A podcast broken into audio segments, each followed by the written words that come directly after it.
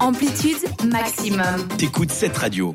Luc, tu vas nous parler de petites choses qui sont autour de nous euh, constamment, sur notre peau, parfois même qui nous observent. C'est les microbes. Oui, mais alors, euh, vais parler plutôt un microbe qui, qui est plus, on les trouve plus dans l'océan. Alors, ils c'est- observent les poissons. Oui, alors c'est plus dans les profondeurs. C'est le microbe bouffeur de CO2 luttons contre le réchauffement climatique, pour être précis. Alors celui-là, les scientifiques, ils les aiment justement. Alors, bah, je vais tout simplement vous dire, euh, bah, il est constitué en tout et pour tout d'une seule et unique cellule. On pourrait le trouver dans tous les océans du monde entier. C'est le Prosicum bate- euh, balticum. Santé.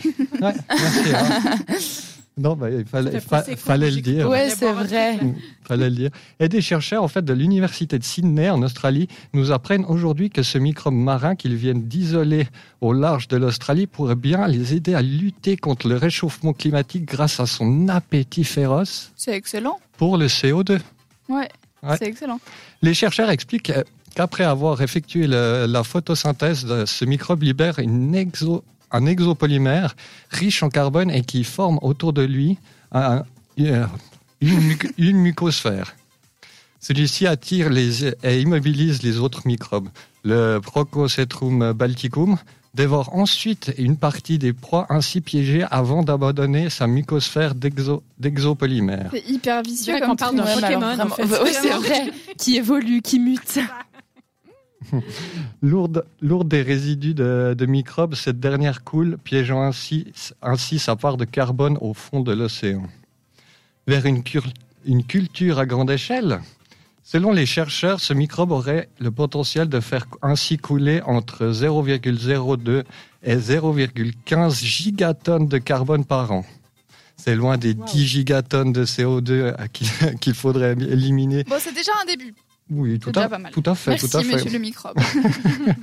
C'est euh, c'est 10 gigatonnes de CO2 qu'il faudrait éliminer de notre atmosphère chaque année jusqu'en 2050 pour atteindre nos objectifs climatiques. Bon, Mais- après, si on se base sur les chiffres, tout de suite. Voilà, non, les chiffres c'est une chose, les chiffres c'est une chose. Mais là, l'atmosphère, chaque, euh, la découverte montre que le potentiel de l'océan à capturer naturellement du CO2 et à continuer de le, faire à l'avenir est probablement plus important que ne le pensaient les, scient- les scientifiques jusque-là. D'autant que les situations de, déficience en nutriments qui encouragent la production naturelle de, mucos, de mucosphère par ce microbe marin pourraient, s'étendre dans le contexte de réchauffement climatique. Les chercheurs espèrent maintenant déterminer la proportion euh, de production d'exopolymères riches en carbone rés- résistant à la dégradation bactérienne et à déterminer la vitesse de descente des mucosphères rejetées avant peut-être d'envisager une culture à grande échelle destinée à doper la culture de CO2 par an. Ok, c'est hyper stylé, mais c'est bien qu'ils se soient penchés sur cette question-là en vrai. Enfin, je sais pas ce que Ouais, vous en alors pensez. C'est bien qu'il y vraiment. a des scientifiques effectivement qui se penchent plutôt là-dessus plutôt Ouais. que sur d'autres choses. compagnie Mais chaque fois qu'il y a ce genre de découverte, je me demande comment est-ce qu'ils sont tombés sur ce petit microbe Alors qui libérait ça. ça. Alors Bah oui. ça. Enfin bon, merci. Oui, Luc. Non, j'ai vu ça, puis après, bah, tout à coup, j'ai dit, ah, bah, ça pourrait faire, un- ça pourrait faire une chronique intéressante. Puis c'est vrai que même eux, ils sont, ils sont tout enjaillés parce que, bah, ils s'étaient dit, mais on est tombé là-dessus, mais au pif. On va en mettre partout. Voilà. Retrouve Amplitude en podcast.